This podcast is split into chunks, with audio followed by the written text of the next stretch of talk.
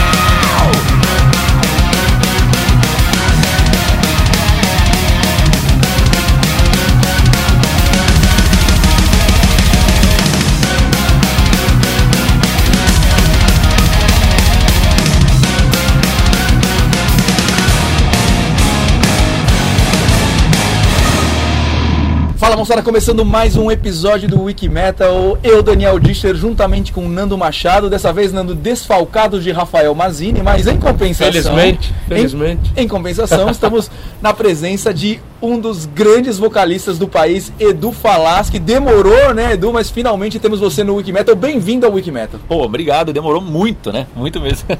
Muito legal, o Edu pô, é um dos nomes mais importantes do heavy metal no Brasil e tem uma história de, de vida muito legal, uma carreira muito rica, muitas coisas legais. Eu, eu pessoalmente, não, não- a gente vai falar disso durante a entrevista, mas eu acho que você está num excelente momento, né? Você está agora se dedicando a uma banda que você construiu. Fala um pouco do momento que você vive hoje. É, eu vivo um momento é, especial mesmo, né? Como a gente estava conversando até um pouco antes. Não só profissionalmente, né? Mas é, pessoalmente mesmo, né?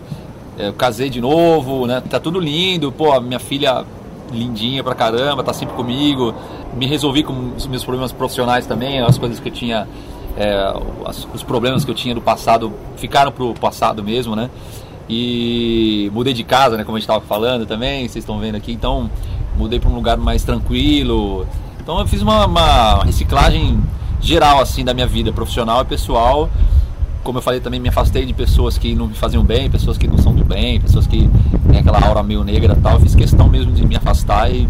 E aí, cara, tô vivendo um momento bom pra caralho, assim, tipo, muitas coisas boas. E ao que interessa mais a gente aqui, que é a parte musical, né? Principalmente, tá, pô, bombando, o Almar tá indo super bem.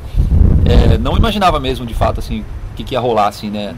Com o Almar, eu sempre tive os pés muito no chão, sabia que era uma marca nova, né? Uma banda pequena tal. Um projeto solo, né? No começo. E hoje, é, depois do, do final do ano passado, assim, as coisas mudaram bastante. Depois do Rock in Rio, a gente fez uma turnê na Europa, voltou, lançou um disco e o- esse disco Unfold é o mais, vamos dizer assim, foi o que mais foi bem aceito. Que né? foi a vinheta que você escolheu, né? É, exato, é isso aí, que é a Believer, Believer. né? E então assim, é, cara, momento especial mesmo, muito, muito bom. Você planta coisas boas, no futuro você vai colhendo as coisas boas. Né? Eu gostei muito do- desse último disco Unfold, eu conheci, inclusive ele virou destaque no- no- nessas plataformas de, de streaming, né? No Deezer, No ele, Deezer, ele, por tava, ele tava em destaque, foi bem RDO legal. também, né? RDO. E, e não só esse, o Motion, todos os últimos discos eu sempre vim acompanhando. Mas a- eu queria voltar um pouco no começo da carreira, Claro. antes dos Symbols. Sim, queria que você pô. falasse um, pouco- um po- um pouquinho, um pouquinho de como, como você veio construindo a carreira, contando para os nossos Wikibrothers que não acompanharam o começo da sua carreira. Então, cara, o começo sempre é muito difícil, né? Minha primeira banda foi o Mitrium, né? Eu comecei a carreira mesmo nos anos 90, em 1990 exatamente. E quando eu participei do FICO, o Festival do Colégio Objetivo, foi ali que nasceu o Mitrium, que a gente ficou em terceiro lugar. Montar uma banda, e na época a gente já, a gente já gostava de heavy metal, Pô, vamos montar uma banda de metal e tal. E aí chamamos outros amigos, pra, porque uma parte da banda não quis ficar, não quis fazer uma banda de metal e tal. E aí a gente aí formou, né, formou-se o, o Mitrium e, e comecei ali em Santos, na Baixada, tocando com o pessoal. Ah, pô, tinha várias bandas boas na época, Last Joker, lembra? Mr. Green, que era tudo lá da, da Baixada. Daí a gente, na época, cara, a gente fez uma demo que hoje, né, você ouve é uma porcaria, mas na época era uma boa gravação, assim. E começou a tocar na rádio lá em Santos. Legal. E hum, isso deu um buchichinho local, assim, né? Pô, os caras já estão tocando na rádio e tal. E aí a gente já, né, querendo uma coisa maior, a gente falou, bom, a gente tem que ir pra São Paulo e começamos a tocar é, em alguns bares. E eu- Blackjack. essas é, eu lembro que no. A gente fez o. Blackjack já era tipo assim, o, o auge da O carreira auge. do, do Mitrium, né? Mas a gente antes tocou no Bexiga, tocou lá no. Café Pedaço. No, no Café Pedaço, no Persona. Persona, né? Lembra do Persona? Então, e a gente. E eu lembro que o primeiro show do Mitrium é, em São Paulo, que em Santos ia uma galera já. Tinha o Torto, a gente já tocava assim para umas 200, 300 pessoas, entendeu? Já tava legal. E, e aí, porque tinha um movimento, tinha uma cena, né, rolando lá em Santos, Sim, sim. metal, já rolava, né? Então a galera ia mesmo nos shows. E, e aí, é, em São Paulo a gente era bem novo. E tinha uma puta concorrência, mais, mais profissa. Assim, São Paulo era mais profissa o Uhum. esquema, né? E aí tinha, eu lembro que, eu- que tinha um Skyscraper, Uhum. que era uma banda... Banda já- do NASA, que É, é, meu amigo. já é meio- Toca comigo, tem, É, tem então, uma banda junto. Era, pô, já era uma banda querida na época, assim, né? E aí a gente. Pra conseguir tocar no Blackjack era difícil, não era fácil, né? Começava tocando de quarta, depois É. passava pra quinta, aí se tinha um pouco mais de público, passava pra sexta, era assim. E a gente. Paulinho Heavy, grande Paulinho É, Heavy. Paulinho Heavy, Um pode abraço crer. pra ele.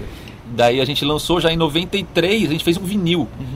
Porra, quem tinha um disco de vinil na época, É né? Era raro, difícil, né? é raro. Então a gente ficou dois anos e já teve um, um vinil, né? Então é uma coisa rápida. Daí viemos pra São Paulo, tocamos no Blackjack acho que numa quinta, e aí já passamos pro sábado, sei lá por quê. Deu uma galera, o cara gostou, sei lá, e botou a gente já no sábado. Começamos a tocar é, no, no Blackjack, já começou a dar um público legal. E daí eu fiquei com, com o Mitre um, um tempo, até um, um momento que eu precisava, tipo, tomar uma decisão, que eu precisava... Eu não tinha pai, né? Meu pai já tinha falecido. E daí eu precisava... Eu era o filho mais velho, eu precisava cuidar da casa com a minha mãe. Precisava trampar, né, tal, cortar o cabelo, sei lá, com esse tipo de coisa que os pais esperem, né?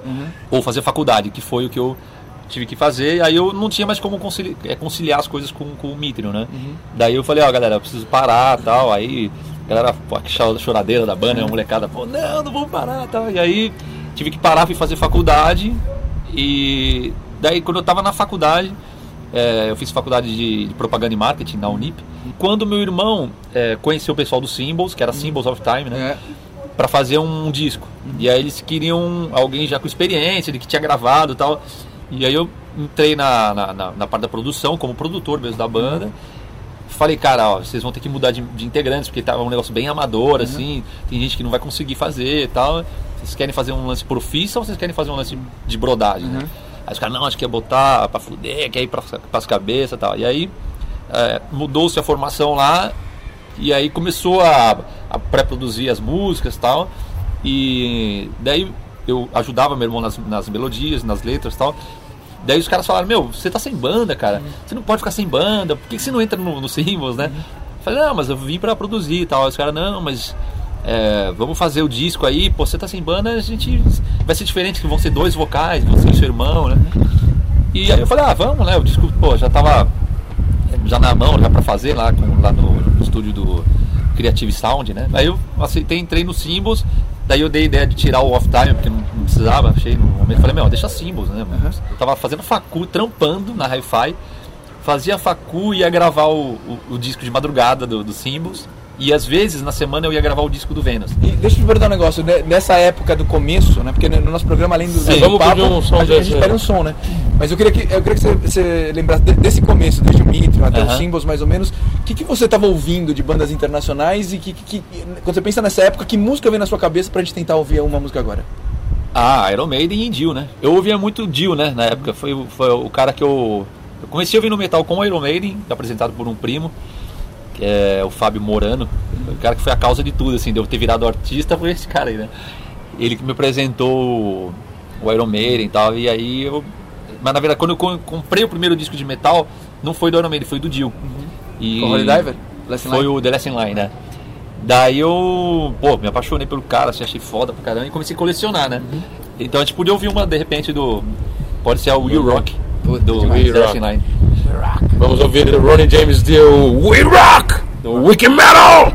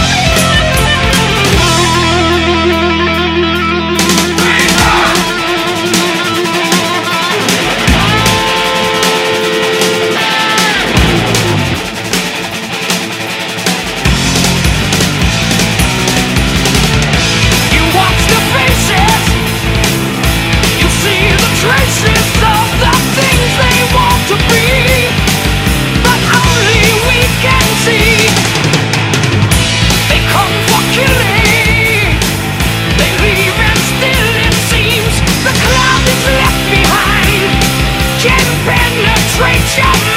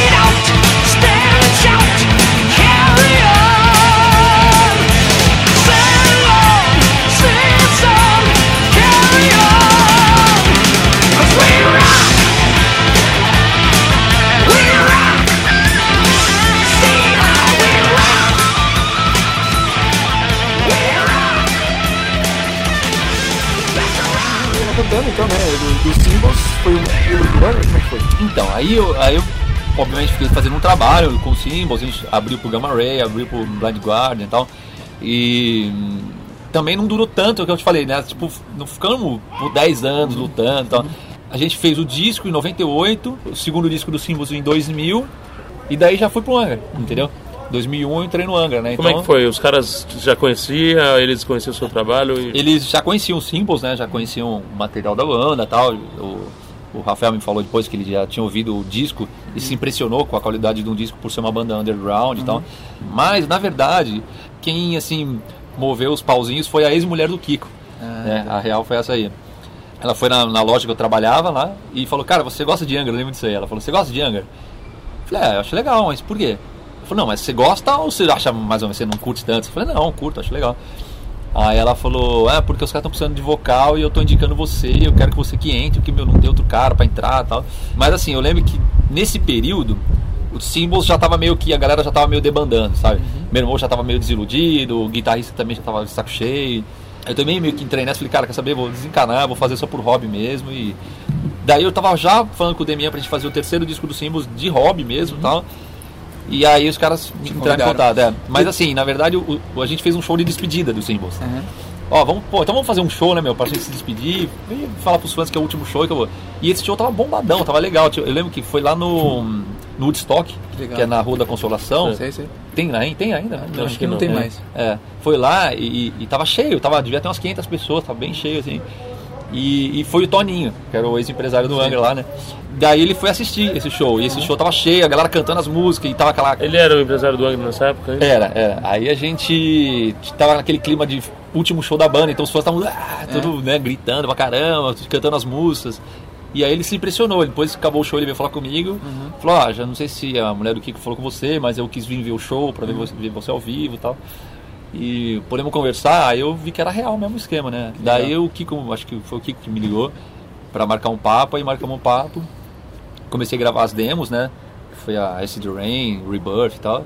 E gravava lá no Philip Colodetti mesmo, onde eu tinha gravado o, o disco do Symbols. E aí eu tava, pô, naquele. ah, febre máxima, né? De entrar no esquema e tal, porque era a única oportunidade que eu Lógico. via né, naquele momento Aham. de conseguir Uma enorme oportunidade, é, né? É, Não, então- e naquele. Você tá falando 2000, 2001, tinha pouquíssimas bandas que estavam. Com essa projeção, Na né? nativa, Sepultura e né? o Angra, né? Exato, era, é, eram as duas que estavam crescendo, assim. O Sepultura já era famoso pra caramba e o Angra tava já numa ascendente que tava vindo já do sucesso do, do Holy Land e tal, né? E Fireworks, né? Então, assim, é, falei, ah, vamos ver qual que é o que é, né? Apesar de eu sempre ter pensado, cara, vai ser uma bucha, porque saiu todo mundo, né? Ficou só os guitarristas. Mas vamos ver, né? Vamos, vamos Deixa eu te perguntar um negócio, porque além de você ter construído essa carreira super legal ao longo de 25 anos, Uhum. você também teve al- al- algumas polêmicas eh, que, Sim, sim. que- Mas eu sempre que- fui. sempre, é, sempre marcaram, né? Desde os símbolos, inclusive, desde o. Pô, desde o Mitro, né? Na Sempre verdade. teve né? coisas, né? Sempre, mas não é polêmica, é que eu falo a a verdade, sacou? Não, então, eu- o que eu quero perguntar não é nem de verdade nem de mentira. É, é até porque a gente ouviu alguns boatos e eu que é uma oportunidade legal de você explicar como, como Certo, que foi. Teve alguma coisa nessa entrada sua em relação a você e o André? Ou nunca teve nada e foi Nunca só boateria? Como- nada. Fala um pouco sobre isso. Então, an- antes de falar sobre É, isso. até deixa eu legal falar falar um isso pouco- porque vocês se encontraram no ano passado, No Rock foi Rio, legal É, e tal. Então, uma ideia acho que lá. isso faz parte dessa, até da sua nova fase Claro, de, claro, com certeza. de vida. E, aliás, esse papo com ele foi justamente, faz, faz muito parte dessa fase nova, entendeu? Tipo, meu, chega de besteira, né? E viver só coisa boa. O que aconteceu? Eu sempre tive na minha carreira a tendência a falar sempre o que eu realmente penso, sem querer denegrir ninguém, obviamente, mas sem querer também ser hipócrita ou ficar é, fazendo média com, com um nego grande que é produtor de shows. Eu não falava, metia a boca mesmo. Então, eu, eu falava dos shows que cobravam das bandas brasileiras para abrir como eles cobravam da gente, que era sacanagem. Então, às vezes, o cara, o que aconteceu? O show, o show do Gamma Ray, a gente foi cobrado, acho que, tipo, 1.500 reais. Daí chegou uma semana antes, o cara falou, ó, é o seguinte, cara, uma outra banda ofereceu 5 mil, vocês vão ter que me dar 5 mil, senão vocês não, não tocam, eu vou tirar vocês e tal. Eu devolvo os 1.500. Porra, puta sacanagem do cara, tudo divulgado, sabe? A banda, a gente com aqueles sonhos. Então é uma maneira do Aí que foi, a gente foi, juntou dinheiro e deu pro cara o resto do dinheiro, entendeu? Pra fazer. Então coisas que acontecem. Então isso sempre me irritou muito, assim, e eu sempre meti a boca mesmo, né? E, e o cara ficou puto que eu falei isso na mídia, entendeu? Falei, ah, os caras cobram dinheiro das bandas, é mó sacanagem. Porque assim, é, você se ajudar com as bandas pequenas, de repente juntarem grana, ou bandas médias se juntarem para fazer um festival, fazerem show junto, não tem problema. Agora, você vê que o cara tava extorquindo as- uma banda nova, entendeu? E. Então, assim, é. Bom, aí eu ficava puto mesmo e falava. Então, desde, desde sempre, só Aham. pontuando isso aí. Então, esse lance com o André, na verdade, quando começou o, o Angra, logo começou o Xamã, né? Meio que simultâneo, assim, se eu não me, se eu não me engano. E, e virou uma concorrência mesmo, entendeu? Virou um negócio meio. que partiu muito dos fãs dessa concorrência, né? Uma galera dividiu, ficou com o André, e uma outra galera nova, principalmente, ficou com o Angra, né? É, sempre teve essas, essas rixas. O que que rolava, é, também não vou mentir, obviamente, rolava umas afinetadas nas entrevistas, entendeu? E eu tava no bolo, né? Porque eu tava ali com o Angra e eles lá com o Xamã. Então eles falavam umas merda, eu tava na entrevista e o Kiko falava um negócio, aí eu endossava, tava ali junto no barco, né? E aí, como eu era o vocal que substituía o André, então. O alvo era fácil. Aí já É, dividiu os ficou- fãs. aí ficou e- fácil, entendeu? Aí depois veio a internet ainda bombando, aí ficou ridículo. Bom, mas vamos falar de coisa boa. Além, além das polêmicas, nessa época do Angra teve muito som legal. É. A gente podia ouvir uma música do Angra sim, agora. Então, né? Porra, pode ser. Vamos aí é, pensar aqui. puta, uma música, do, são, foram o quê? 10 anos já? Né? 10, 11 anos né, que eu fiquei no Angra, mas. Foda, lá. Peguei uma clássica aí, né? Que a galera gosta, Rebirth. Que foi onde começou. Vamos ouvir aí do Falaschi no Angra.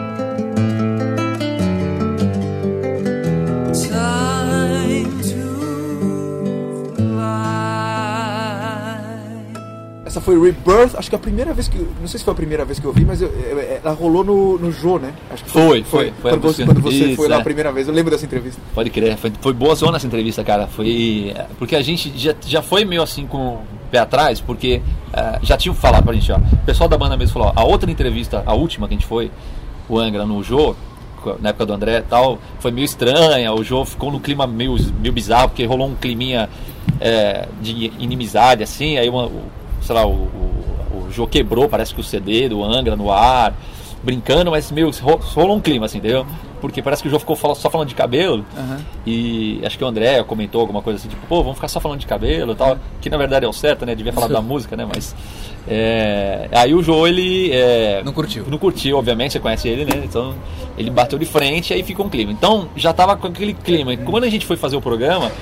A gente foi pianinho, entendeu? Foi tipo, cara, vamos. E ele começou zoando mesmo, né? Você vê começar a matéria, ele começou a falar dos cabelos, e parece não sei quem, aí falou de mim, você parece a Bruna Lombardi, e o outro parecia a Betânia. E o que, que a gente fez? A gente entrou na brincadeira, principalmente eu ali, que eu tava né, do lado dele, entrei na brincadeira e tal, aí ele relaxou, entendeu? Aí ele falou, pô, que legal, é, não tem essa, né, de essa inimizade.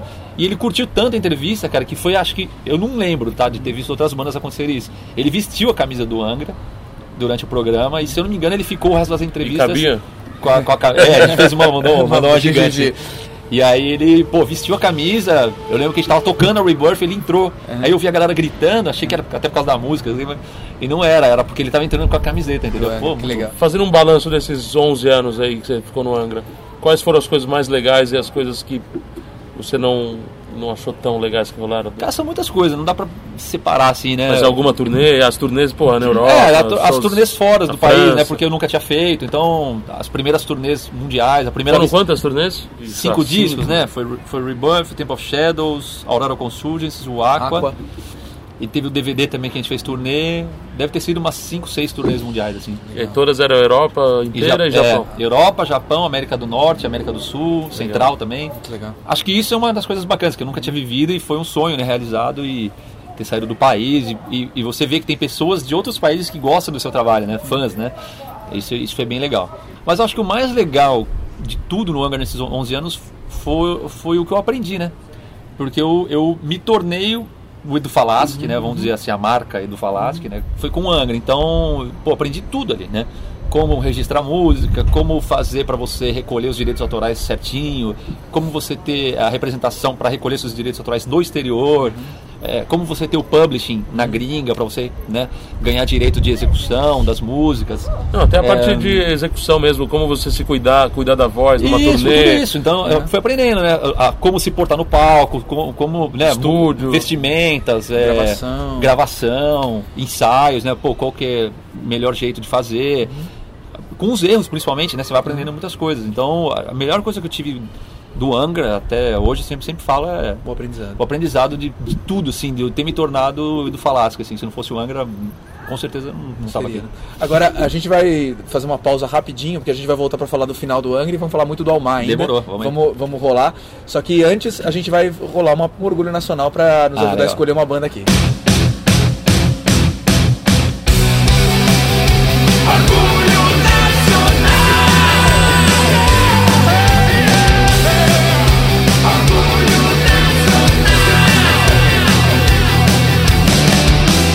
Começando o Orgulho Nacional com o Edu Falasco, hoje Rafael Mazini, ainda bem, né? Não está aqui. Não está você vai aqui. comentar nada Coitado. das férias dele? Está em né? Londres, É, né? Tá, Londres. tá mal, Só coitado. você que viaja, né? A gente que tá bem, né? É, você que viaja, né? Ele não fica É, falando ele que fica falando que eu viajo, que eu... Mas ele enfim, tá em Londres. Como ele não está aqui, hoje quem vai conduzir o Orgulho Nacional é o Edu. E eu queria que Edu, você você não quer fazer isso sempre, meu? Rafael é chato. Pô, É você- muito melhor que o Edu que o Edu. Não, não, não, não bota não, lenha na fogueira que eu faço, velho. É, a gente quer que você escolha uma banda, uma banda nacional, pode Aham. ser das antigas, pode ser nova, pode ser famosa, não famosa, o que você Aham. quiser, que você acha que é um orgulho, um orgulho nacional pra gente rolar um som deles aqui. Cara, é. Puta, são muitas, né? É difícil pra caralho. Eu gosto de muitas, assim, né? Eu gosto, puta, sou fã do Dr. Sim pra caramba e tal. De banda atual, vou puxar um pouco a sardinha pro meu irmão, porque o moleque merece, é, o moleque é foda. Hoje ele tem uma banda chamada Zaltana, ele é o batera da banda, é uma puta banda meio de trash, com umas influências modernas, assim. E vale muito a pena a galera conferir. Então acredito que é, pro futuro né, do, do nosso, do nosso metal nacional aí é, é uma das grandes é, bandas que eu, que eu acredito muito né, que possa crescer. Pra galera conhecer o Zaltana, o, a- uma música que chama School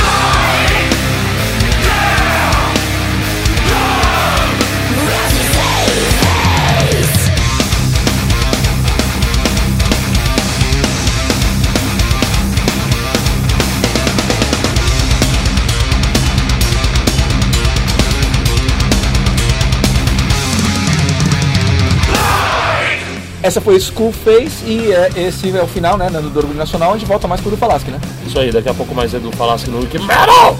Fala galera do Wiki Metal, aqui quem fala é Maurício, de Salvador. Eu tô aqui pra dizer que já chegou em minha casa a camisa e o DVD da promoção do Black Sabbath, feita pelo Wiki Metal. Um forte abraço a todos vocês e até a próxima, valeu! Bom, Edu, você estava falando então do final do Angra, né? Sim. E aí, eu queria contar um depoimento, eu não sei se alguém já te falou isso que eu vou falar. Teve aquele show polêmico do Rock in Rio. Sei, né? sei. Eu e o Nano estávamos lá, no Rock in Rio. Sim. E Em durante 2011. 2011. Com o Angra. Com o Angra. Isso, é, né? Isso. Durante o show, eu vou falar a minha o visão. último show do ano? Sim. Foi, foi o último show. Vou te falar a minha visão do que aconteceu aquele dia. Eu não sei se alguém te falou uma visão dessa. Sei, sei. Eu e o Nano estavam fazendo um monte de entrevista no backstage do palco Sunset. Certo. A gente tava lá entrevistando o João Gordo, a Tária Turunen, o cara do Destruction, o- é, um monte de gente, Mike os tambores do Bronx, o Sepultura, o Angra. Então, Aham. então a gente tava trabalhando lá. Sim, sim. Quando o Angra tava tocando, a gente tava. é, é, Eu acho que eu fui um segundo lá pra frente, só pra ver um pedacinho, mas eu fiquei o tempo todo lá atrás. Uhum. E tava ouvindo o som. Sim. Tava ouvindo o som. E o som tava normal. A voz Sim. tava normal. Tava Sim. tudo normal. E eu comecei a acessar o meu Twitter e eu comecei a ver um monte de gente postando assim, que que é isso, que, Que bosta, absurdo, que o quê. bosta, não sei o quê. Eu não entendi o que estava acontecendo. Aham. Depois que acabou o Rock in Rio, que eu voltei pra casa, não sei, não sei quanto tempo depois que eu comecei a ver os vídeos, Sim, e o que eu vi na televisão do show do Angra Não era uma era- coisa completamente diferente do que eu ouvi lá. sim. Eu não sei se alguém já te falou isso, eu queria que você falasse um pouco sobre Sim, isso. sim, não. Aliás, essa pergunta é, é, pô, fantástica, assim, porque eu sempre quis falar sobre isso. Nunca ninguém perguntou assim, principalmente em entrevista, né? Bom, são duas coisas. É, realmente foi ruim. Não, não tem como falar que foi bom. O show foi ruim, a banda teve um ensaio, Vocês estavam parados um a tempo? banda tava parada. Rolando uma música da Tari, eu lembro que É, começou de é, novo. deu tudo errado, cara. Tudo que você pode imaginar deu errado.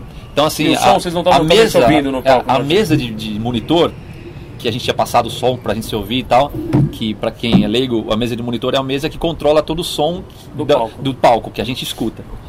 A mesa queimou, você já viu falar em mesa que queima? Mesa de monitor queima? Tipo, eu nunca ouvi. Do Rock in. Rio, então. Rock in Rio, nas primeiras É, bandas. daí os caras não tinham a mesa ali na hora, pá, e foi, demorou, a gente começou a atrasar, e a pressão do festival, ó, vocês têm que entrar, porque tem outras bandas, não dá pra, porque vai passar no Multishow, tem que entrar agora, tem que entrar. Daí tentaram, fizeram o máximo lá, conseguiram mais ou menos ligar algumas coisas, ligaram um bumbo, não ligaram os dois, então já ficou estra- estranho na TV, porque o Ricardo tocava dois bumbos e só saía um, então ficava, ah, ah, ah, ficava manco, né?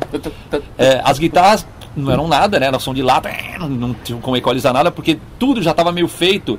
Se eu não me engano, a mixagem que era da mesa de som do, do palco era a que ia pra house mix da, da, da Multishow, Uhum. que era remixadinha lá e pronto.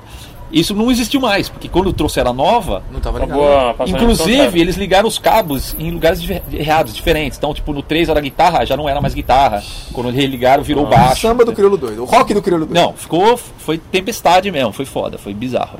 E aquela loucura, a gente atrás do palco tenso, né? Em vez de estar tranquilo pra entrar legal, a gente tava tenso, entendeu? E aí o cara falou, galera, é o seguinte, não tem monitor. E a gente ia de in-ear, a gente ia entrar de in-ear.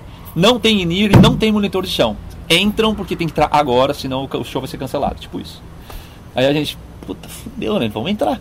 Entramos sem ouvir nada. O que acontece quando você tá num bar com um monte de gente falando alto? fala Você fala alto, mais Você alto. fala, fala muito mais alto. E é engraçado, às vezes, quando se o bar corta o som, você se sente Só- até só mal. Você sente, voz, né? Você, ah, você, opa, cara. Então, o que acontece quando você não se ouve é isso, pra cantar, né? Tava berrando. Lá no PA, o PA tá saindo um monte de coisa ao mesmo tempo. Guitarra, bateria, então a voz tá meio no, no bolo ali, no entendeu? mix. Tá meio no mix, então a galera não percebe É. o que tá rolando de fato, entendeu? O som que foi pra Multishow foi o som puro, cru, o sinal saindo do cabo, porque não tinha mais compressor, não tinha mais nada. Passou cru. Então a guitarra foi crua, baixo, a bateria foi toda torta, crua, vocal foi 100% cru, não tinha um efeito na voz, não tinha um compressor, não tinha um, um reverb. Nada, na linguagem nada. de leigo, não Não. tinha eco, não Não. tinha nada, não tinha um delay, não tinha nada. Então, assim, o cara que tava ao vivo tava vindo tudo meu no bolo e achando que tava normal. E o cara que tava na, na TV tava vindo tudo clean, separado, direto do canal, vendo que tava tudo, vendo a real. O que tava acontecendo? Os caras tocando mal, né? Porque não teve ensaio quase. É, a banda é, nervosa, porque tinha dado todo esse rolo antes. Eu não tava me ouvindo, tava berrando, cantando, esgoelando. E aí, o som que foi pra TV foi muito ruim. Muito, muito, muito ruim. O leigo que tá em casa, ele não sabe esses detalhes técnicos, né? O cara não faz ideia que tem canal. Ah, ele vê a banda e fala assim, que porcaria. Ele fala, nossa, que bosta que é isso, entendeu? Então, E aí Foi- vai pro Facebook, pro Twitter. então foi, que é. foi ruim de fato, foi ruim mesmo. Só que poderia ter sido é, Não tão escancarado. Não tão escancarado. Se tivesse um compressor, se tivesse tudo equalizado bonitinho. Outra coisa, o que, que eu falei que os caras não sabem fazer? O rock, a voz não é em primeiro plano, como é no pop, entendeu? E o- aqui no Brasil eles mixam a voz alta pra caralho fora, parece um karaokê, entendeu? Totalmente fora da música, repara nas televisões. Aham. Os caras acham que a voz tem que ter alto por causa da letra, que o cara tem que cantar. E metal não é assim. Metal a voz é mais dentro da música. E eles não põem. Então, as- a- aí quem saiu mais prejudicado? Eu, obviamente, né? Até porque sou vocalista, então a- é o primeiro a ser atacado a pedra, né? Então, é, Caiu um monte de a voz tava alta pra cacete e a galera, e realmente de fato ruim, saindo ruim, culminando com o fato de eu estar no meu auge do meu problema vocal, puto da vida por várias coisas, entendeu? Uhum. Tava triste, depressivo, no auge do- da minha agonia com o Angra, que foi por isso que foi o último show do Angra, foi esse show que eu falei, acabou o Rock in Rio, eu falei, tô fora, não dá mais. Foi o último show. O clima já não tava lá essas Não, o coisas. clima, o clima já não tava essas coisas desde 2003, Uhum. entendeu? Então já tava Entendi. Que foi quando a gente começou a descobrir um monte de coisa errada, começou a ficar um clima ruim dentro da banda. Com e todos os integrantes? É, coisas. É, com tudo misturado, assim, né? Aham.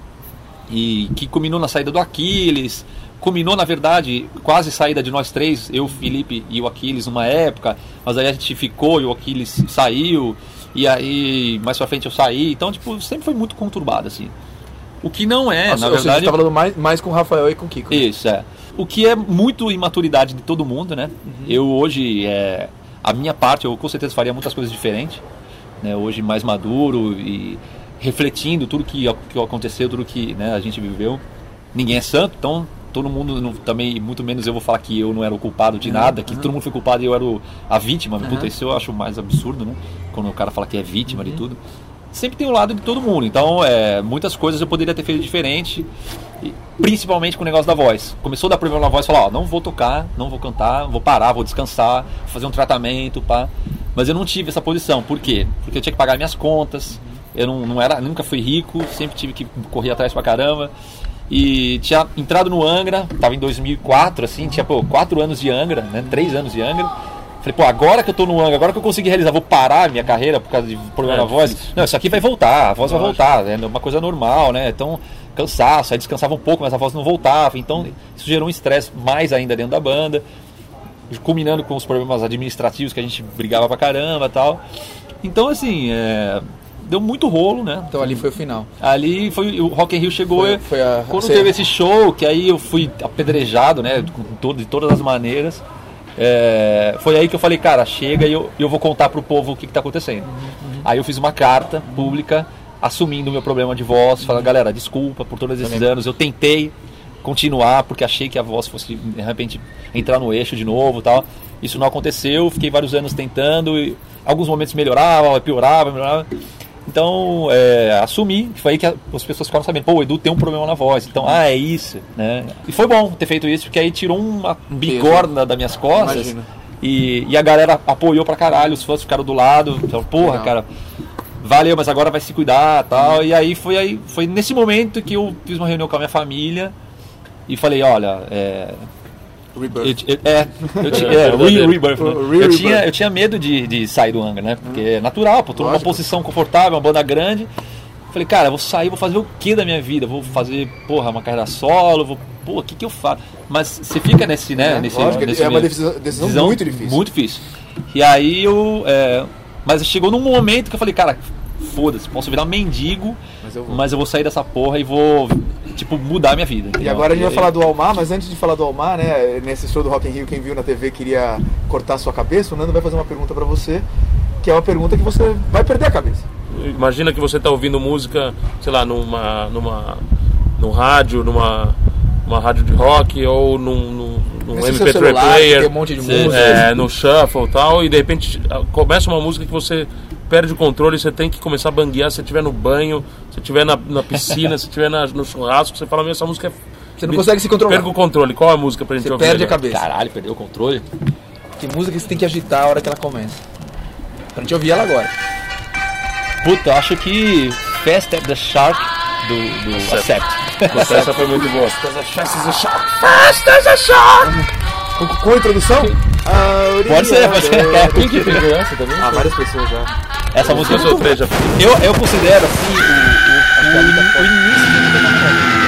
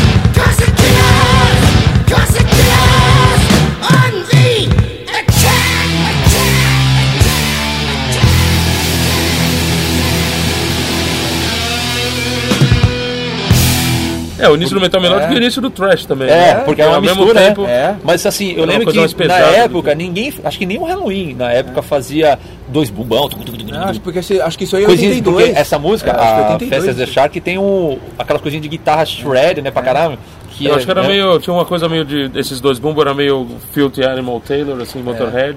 E mais misturado com os caras, o vocal Não. gritado do, do Mas, mas tem um meio, né? Tem, é, já tem uma coisa meio clássica, total, né? é. Então acho que o Halloween meio que partiu dali, saca? É. Começou meio que no mesmo tempo, assim. Alemão também, né? É. Bom, legal, Acho muito essa é bom. uma boa. E, e agora a gente vai falar um pouquinho também de outras polêmicas, né? É, vamos, vamos falar agora de uma polêmica em particular, porque teve um vídeo que você sabe muito bem, Uhum. que você estava numa, numa situação que acho que você foi pego de cabeça quente. Sim. E eu acho que quando eu vi, falei, puta, o Edu tá falando um negócio tão importante, talvez que não, Na forma, na é. forma que não Porque na verdade não não foi foi, ideal. não foi planejado, né? É, então, assim, Se fosse uma que- coisa organizada e planejada, seria. Seria, diferente. seria, seria diferente a mensagem, seria feito da forma certa, mas muito provavelmente não teria nenhum milésimo de, de views que É, teve também- desse jeito, entendeu? Mas assim, é que as pessoas às vezes pensam, no, olham só o lado ruim, né? Tipo, É. pô, ele falou isso. E não pensa ainda, sei lá, na raiz do problema, né? Então, na época, cara, é, é o que eu falei, eu tava naquela, foi aquele auge, tinha, tava, um pouco depois eu já saí do Angra, né?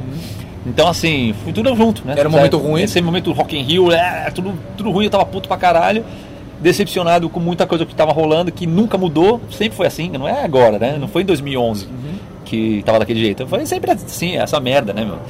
Casa de show antiprofissional, equipamento uma bosta, iluminação ridícula, camarim sujo, com fedor, é, não tem ar-condicionado, o público sofre pra caramba. São poucas casas no Brasil de rock que tem uma estrutura como o Manifesto tem, por exemplo, entendeu? Então, é, o que eu falei ali é, é só verdade, né? E agora sim, minha revolta é porque, né, na verdade nem tem mais revolta, né? já passou.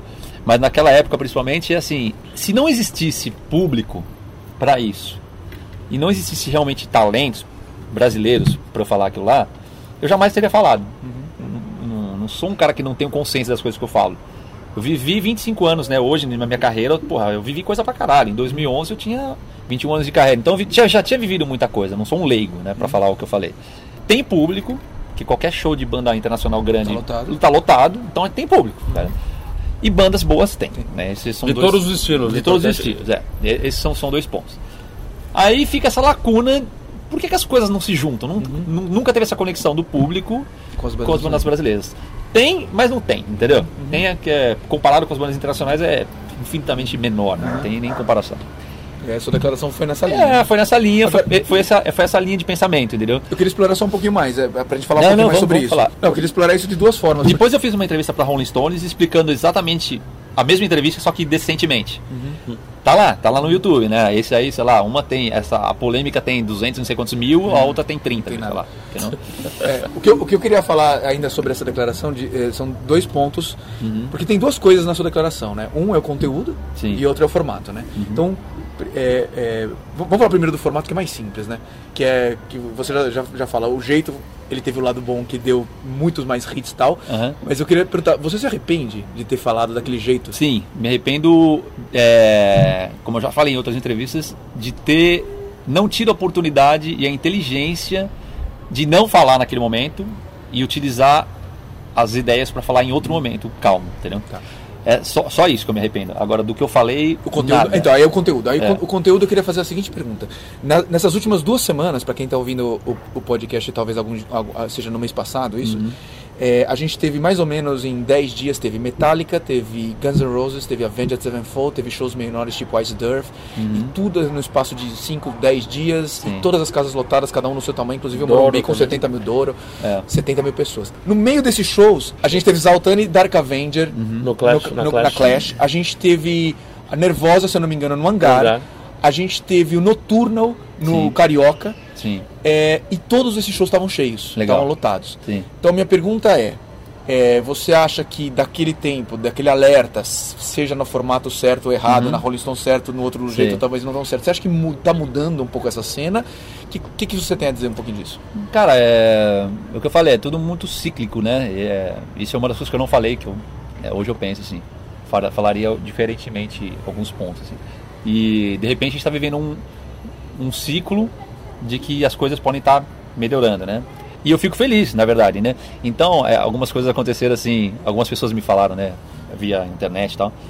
Aí o show do não sei quem tava cheio, chupa, não sei o que, sabe esse tipo de comentário. O cara é um não- não idiota, serve né? pra O nada, cara é um né? burro, porque... Porque você também tá torcendo pra que Não, não. cheio, né? Se, eu Você falei, quer se eu falei aquilo é porque eu quero que É. a coisa esteja cheia, né? Tipo, Então, é, é, tem muito nego burro na internet. Esse é um, esse é um grande problema. Assim. A gente tem uma grande população é, asno, né? Que habita a, a região da, da internet. Então, isso é, um, isso é um grande problema, porque são esses idiotas que ficam mais tempo na internet. Então, parece que tudo é de idiota, e não é. Às entendeu? vezes o cara que curte não, É. não fala nada. E É, o cara exato, que é. Então, assim, é- quer aparecer, um- o cara fala mal de você, aí pra se exibir pra um amigo dele, ah, mandei o cara É. chupar. É, não ele tem o um anonimato da, da É, internet é. onde todo mundo fica valentão e, E eu, infelizmente, tive algumas é, oportunidades de encontrar, por exemplo, alguns desses cara que falou alguma merda muito agressiva, assim. Porque se o cara fala bosta, assim, eu não ligo, entendeu? Mas se o cara fala da minha família, por exemplo, tô aqui, pô, que é foda. Lógico. Aí às vezes me fala, ó, é esse, é esse cara, e às vezes eu encontro a pessoa. E 100% das vezes que eu encontrei, os caras foram Uh. muito bunda mole, mas muito assim. Então, eu falei com. Ô, né? Edu, beleza? Ô, vem abraçar. Aí eu falo, ó, você tá me abraçando por quê, cara? Você, tipo, você não tem integridade, você, aquilo. você não tem autenticidade, você fala um monte de merda na internet de mim. e- Não, não, né? Então, tipo, puta, é um monte de bunda mole, sabe? Puta, isso é foda. E não é às vezes criança, não, às vezes é adulto, cara. Às vezes é porque tem muito cara que fala bosta, mas é criança, né? Então a gente releva. Agora, tem cara com 25 anos nas costas, 30 anos, aí você encontra o cara, o cara. Pô, o cara fica bunda mole, entendeu? Então, é. Assim, mas tudo bem. Agora, assim, o, o importante é que se tiver te- é, é, acontecendo algum tipo de mudança comportamental do público, é, pô, eu fico feliz pra caralho e quero que isso realmente aumente. Agora, a gente não pode se conformar com isso, porque a mudança, ela não tem que ser só do público, entendeu? Que é isso um pouco das coisas que eu não falei no vídeo. A mudança tem que ser geral, de quem trabalha com o mercado, né? Principalmente. né? Então, não adianta o público também, pô, vamos, lá então prestigiar, a gente quer. E não é prestigiar esmola, não é isso que eu quis dizer. Vamos lá ajudar. Não é ajudar porra nenhuma, é ouvir Um a banda. legal, ouvir e falar, caralho, essa banda é boa." do caralho, entendeu? Os caras tocam pra caralho. É pagar por um serviço É. que você tá recebendo. E Vamos, vamos curtir esse som que essa banda é foda. Então é, é isso que eu falo. Agora, não adianta também a banda foda chegar numa casa vagabunda com um ampli tosco, luz ridícula. Porque não dá vontade de você ver o mesmo show, entendeu? Tipo, você fica. E aí, hoje a, con- a concorrência pra tirar um cara de casa, hoje o cara tem Isso. Netflix, Xbox, É, YouTube, é, Blu-ray, Isso 3D. deveria existir um- um- uma vergonha na cara de quem trabalha com rock no Brasil ser profissional, entendeu? Porque o rock nu- nunca foi sinônimo na minha cabeça de coisa vagabunda, de porque underground tem que ser vagabundo, tem que ser sujo, tem que ser pobre. Nunca tive isso na minha cabeça, nunca tive essa visão. Então, quando, quando eu vi assim, que uma parte do público, é o, os true, né? Não, é, que tem que ser sujo, tem que ser bem rock and roll, Underground. underground tem que ser rock and roll, é. Meu, puta papo, papo furado, porque você vai nos underground na, na Europa, São legais, são Estados legais Unidos, é só Pô, Marshall é uma e- casinha pra 200 nego. Só que, porra, só é caramba. bem tratado, É, os caras legal. tratam os músicos e o público com cuidado, entendeu? Agora, uma, uma coisa pontual também que rolou na época desse negócio, desse vídeo aí, foram que as bandas ficaram contra mim, entendeu?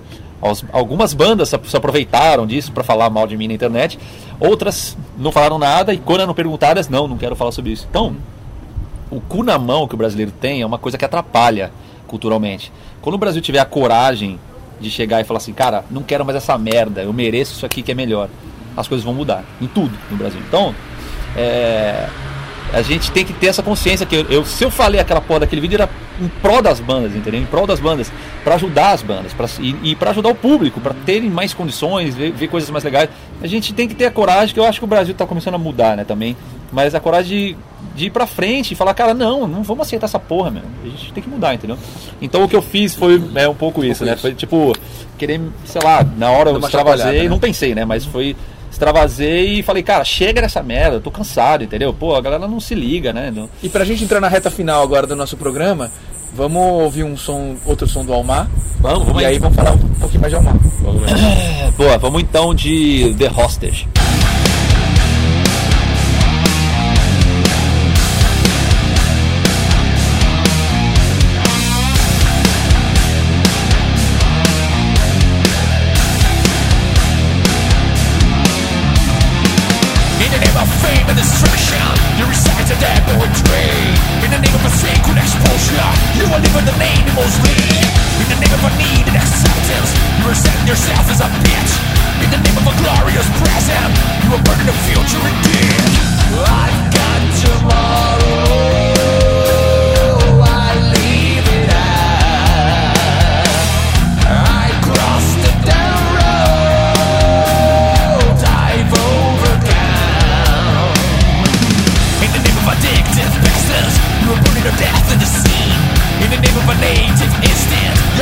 yourself as a beast In the name of a priceless rising You denied it aggressively What's left of optimum scotias? What's left of optimum streets? I've got tomorrow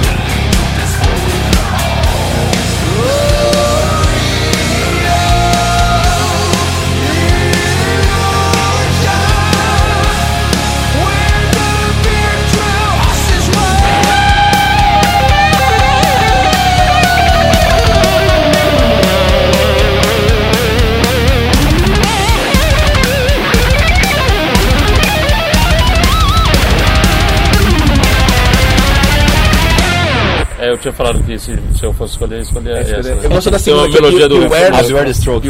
É legal, né? Essa, melodia, essa música tem uma melodia, um refrão bem legal. do É, Hostage. Muito legal. É, legal. E é, fala pra gente um pouquinho do Almad, como que tá agora, planos pro futuro. Almar, Eu- conta, é. conta pra gente a história do Almar, vai desde que. Então eu vou contar desde o comecinho, meu. Quando é, o Almar começou em 2006, em 2008 a gente fez o Fred Equality, em 2011 o Motion, e aí combinou com a minha saída do Angra. Até então, o, o Almar Era um projeto. era uma banda, mas era mais um projeto paralelo, né? Porque eu só podia fazer o- as coisas com o Almar quando o Angra não estava trabalhando e tal. Quando eu saí do Angra, que eu falei, cara, chega, minha vida vai mudar completamente, não quero mais viver com pessoas que não me fazem bem, viver coisas que não me fazem bem. Só quero ir pra frente, trabalhar e, e fazer as coisas é, que me façam bem, espiritualmente mesmo, entendeu? Daí, a gente fez o disco Unfold, que foi esse CD. Esse disco é muito importante, né, esse Unfold, porque ele representa a virada de, de página mesmo, né? Fiz isso na minha vida, destaquei as coisas que eu fiz de legal, que foram bom, é, é, bons pra mim, né? É, as coisas que eu fiz na minha carreira que deram certo e coisas que, que agregaram pra mim com pessoas boas também, que passaram muitas pessoas boas na minha vida. Essas pessoas ficaram do meu lado e, e abracei e estamos junto até hoje. E aí peguei esse, esse lado positivo, como você falou, né? Na, a gente estava conversando antes lá, de você abraçar esse lado que foi o negócio do Viper. Você contou do show do Viper, que tinha o la- o lado negativo e o lado positivo no começo, e você abraçou o positivo e virou uma bola de neve positiva. E é isso que está acontecendo. Eu fiz esse disco, meu, com a maior paixão total, mas sem pressão nenhuma. Falei, cara, vou fazer só o que der na telha mesmo. Obviamente com direcionamento, né? Com inteligência. A gente tá num momento que a gente precisava definir o estilo da banda, né? A galera sabia, ah, Alma é esse tipo de som. Então, a gente fez isso, mas com liberdade, entendeu? Então, cada músico gravou suas- seus instrumentos na sua casa ou no seu home studio, com to- total liberdade. Eu gravei aqui, tipo, mixamos né, em Los Angeles, né, fizemos uma mix e masterização lá. Mas também, assim, tudo, tudo que eu fiz a partir do momento que eu deixei o Angra foi feito só pensando no, no bem-estar, entendeu? Então quando eu falei, vou, quando eu falei, vou fazer música ainda, que é esse próximo disco do Almar, quero fazer com bem-estar, saca?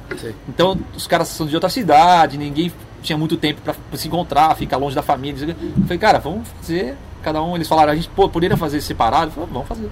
Experiência, vamos aí, deu certo, foi o disco que mais vendeu até agora e o disco que mais agradou o público, assim, né? Vamos dizer. E um disco forte, com pô, umas músicas legais pra caramba. E, e aí o que eu falei, pô, voltei a rever amigos das antigas, voltei a jogar bola com a, com a galera, voltei a encontrar o pessoal de Santos, saca? De vez em quando eu vou pra lá. E tive em Santos há uma semana atrás. Cara, tudo, minha vida começou a mudar, virou uma bola de neve positiva, entendeu? Começou a É. dar tudo certo, começou um monte de coisa rolando e, e principalmente pro Almar. Viu Rock in Rio, veio o turnê na Europa, viu o lançamento desse disco, união com a gravadora que é a Substancial aqui, aqui no Brasil, que tá dando mó gás. É, mudei de gravador, mudei geral mesmo. Mudei de gravadora do J, a JVC que a gente tinha no Japão. Eu saí, falei, não quero mais, porque tem a, é a gravadora do Angra. Vamos pra uma outra gravadora que a gente, eu não quero que tenha nenhum tipo de, de conflito, de nada, entendeu?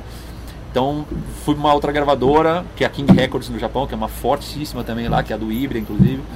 Saí na da Europa também, que tinha ligações com, com o passado também. Falei, não, vou sair, vamos fazer outra.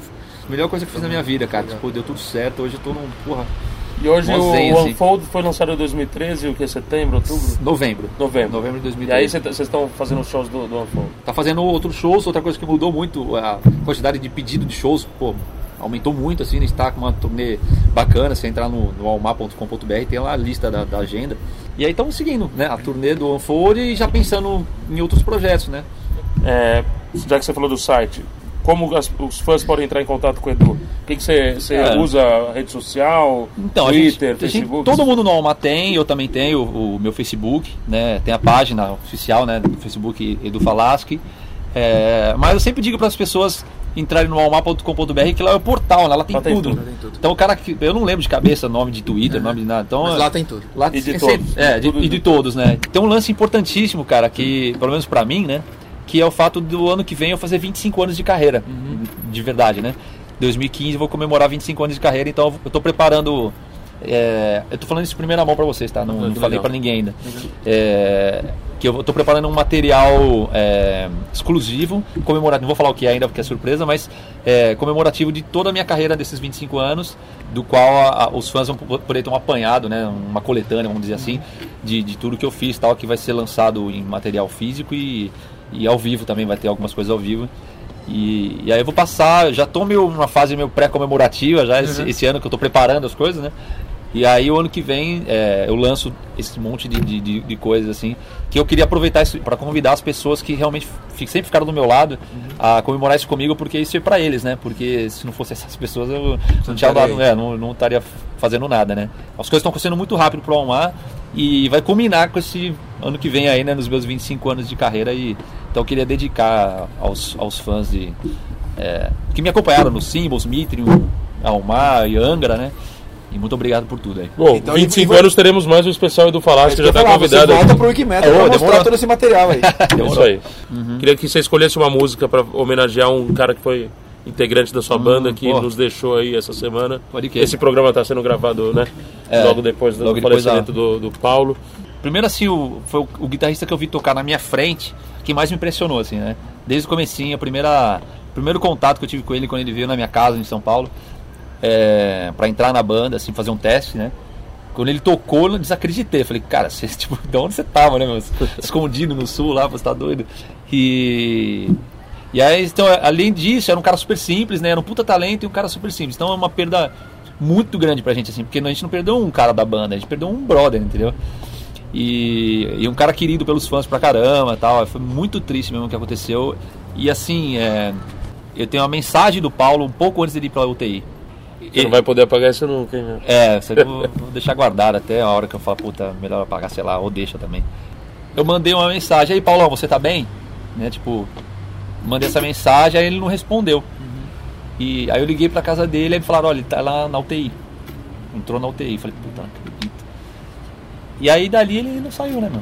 Ele foi pra UTI, começou a passar mal, aí começou a dar falência dos órgãos.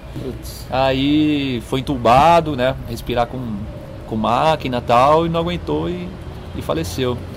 E Vamos, aí vamos foi foda. uma música dele aí pra lembrar. Cara, vamos aí, vamos. Pô, ele era fanático, né, por Black Sabbath, era a banda da vida dele, assim. Então vamos escolher uma música que, que te lembre aí o- a genialidade desse guitarrista que, que foi importante pra você. Cara, é, vamos, faz, vamos pegar uma do Motion, né, que foi um disco importante assim na nossa carreira e onde ele se superou assim nos solos, né? A gente pode fazer a, a Hypnotized, que é a primeira faixa do, do Motion, né? Tá, então a gente vai rolar Hypnotize do Motion, né, pra, Encerrar em pra- homenagem né, ao Paulo. Aham. E Legal. vamos só agradecer Edu, por você ter vindo aqui no Wikimetal, contando toda a sua carreira, toda a sua história. As portas do Wikimetal estão sempre abertas para a gente poder ser, uma, ser uma- mais uma tribuna onde você pode explicar, falar e mostrar seus trabalhos novos. Ah, E vamos cara, ver se a gente consegue esse desafio aí que é juntar essa galera que gosta de todos os estilos do metal.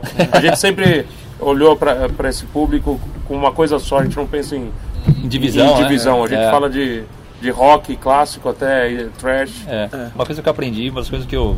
Depois que eu fiz esse vídeo aí e tal, tem que deixar rolar, não adianta a gente bater contra. dar um murro em ponta de faca, entendeu? O, o público, os contratantes, as bandas, todo mundo vai numa hora, vai falar assim, vai dar um estalo e vai falar, pô. As coisas certas. É, porque lá fora não nasceu certo, né? Então. Eles aprenderam de alguma forma e, e, e tá dando certo. O, a- o coletivo deles, dos gringos, é muito forte, né?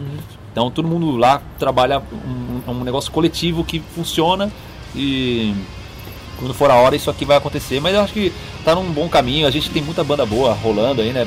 Que estão bem mais profissionais, com bons discos, bem gravados e tal. Então a galera tá se ligando e vamos que vamos, o negócio é, é ser feliz. Esse foi o Edu Falaschi, nosso amigo aqui, pela primeira vez no. Pela primeira vez não, né? No Rock in Rio a gente falou rápido, falou rápido. Mas essa vez contando todas as histórias, toda a sua carreira. Valeu, Edu. Valeu, parceiro. Todo prazer aí. Obrigado, mano. Valeu. Valeu, valeu. E Caralho. agora fica então com o Hypnotize, é isso? Isso aí, vamos aí. Notais, dá uma no Wikimetal!